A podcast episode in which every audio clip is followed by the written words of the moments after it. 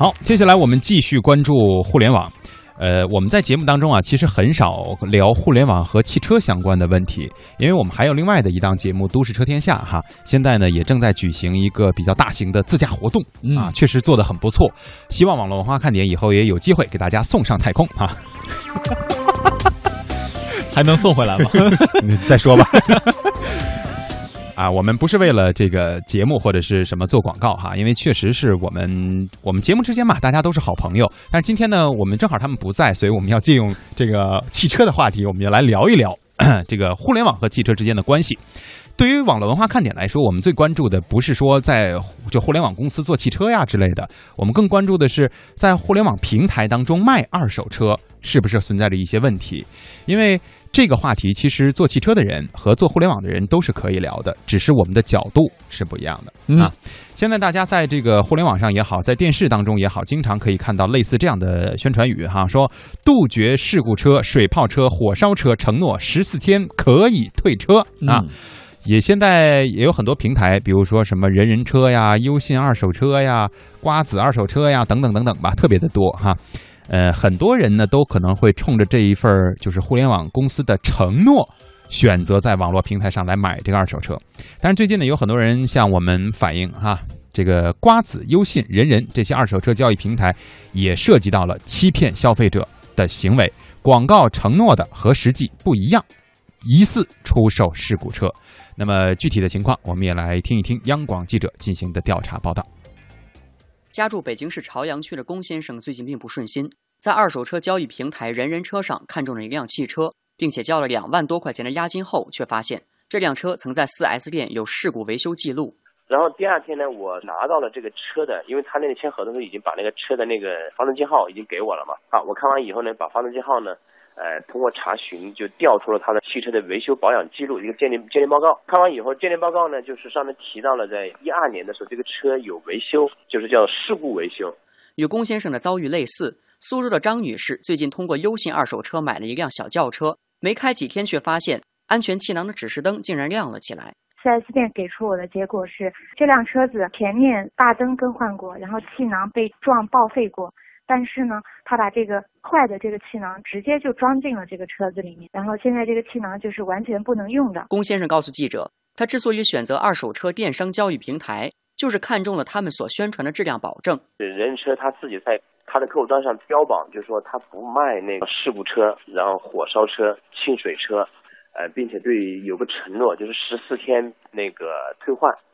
发现了事故维修记录，北京的龚先生和苏州的张女士第一时间想到的就是退款退车，但交易平台的态度却让他们非常失望。龚先生，所以我就跟他们那个销售经理打电话，跟他说我的这个车有事故，我希望那个终止交易，就把钱退给我就可以了。他们就不退。苏州的张女士的退款之路也并不顺利。他们说就是我们要总部那边就是要走流程，快的话是两到三天。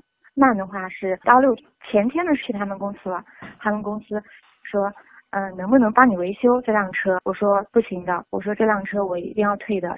然后他们又承诺给我说，说好的。昨天下午我又接到他们的一个电话，说要去出差还是培训，就是让我再等一个星期，就是一直在拖着我。我不知我就不知道什么意思了。对于龚先生所提出的该车辆有过事故维修记录，人人车的销售人员却并不承认。龚先生。售后员跟我讲的意思就是说，到这个四 S 店的记录可以作假，就是说可能他不承认。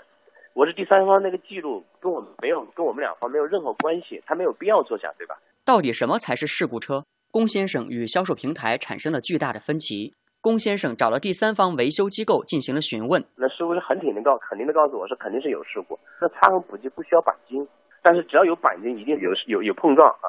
但人人车的销售则认为。剐蹭难免，但是没有事故，先生。就换个一机盖的话，也不能说是事故。福建省行建司法机动车鉴定所高级工程师蒋建平认为，如果 4S 店能够出具事故维修记录，就可以作为车辆曾发生过事故的有力证据。分支的记录那是最主要的证据之一的。那这个 4S 店这个记录能不能作为一个依据呢？当然可以啊，因为它事故，你不是事故车，怎么是写事故车呢？中国互联网协会信用评价中心法律顾问赵占领表示，上述二手车交易平台的行为涉嫌虚假宣传。它无事故车本身就是一个虚假宣传嘛？按照那个新消法这个网络交易平台只有在三种情况下才承担法律责任。第一种情况就是未审核卖家的身份资质；第二个就是就是自身做出更有利的承诺；那第三个就是明知这个卖家的行为是侵权的。然后呢，这个应该属于第二种情况，比如说平台方他对于消费者自身做出了一个更有利的一个承诺。赵占营表示，如果卖家自身监管不力，可能承受更多的法律风险。首先啊，是网络交易平台上的卖家出现这种虚假宣传、欺诈消费者的情况更多。作为平台方呢，他很难去事先规范每一个卖家的行为，他更多的是对于卖家的一些违约、违法行为进行处罚。但是平台自身一般情况下，它不存在直接的问题。但是像我们看到的这样的一些案例，就是平台自身参与宣传，对平台上所有的卖家。进行信誉的担保，进行相应的承诺，而实际上这种情况是不符实的。又加上平台自身对于这些卖家的产品质量这个有有一定的了解，那这种情况下，平台又擅自对于平台又对消费者做出了有利的承诺，那么作为平台方来讲，他所承担的这个法律的风险和法律的责任要重很多。也建议就是说呢，一定要在法律规定的范围之内去进行相关的宣传和承诺。昨天下午。记者联系了优信集团公关部公关经理孙伟，对于部分消费者的遭遇，孙伟表示，他们的检测工作可能存在疏漏，将按照承诺对造成损失的消费者进行赔偿。这种情况，呃，可能也是有，但是应该也是极少数。我们会按照相应的一个就是后续的处理流程，会尽快替消费者去，呃，把这个事情解决完。昨天，此前交付购车定金的龚先生表示，人人车已经向他退回了他所缴纳的押金。不过，对于车辆是否存在事故问题，并没有向他进行解释。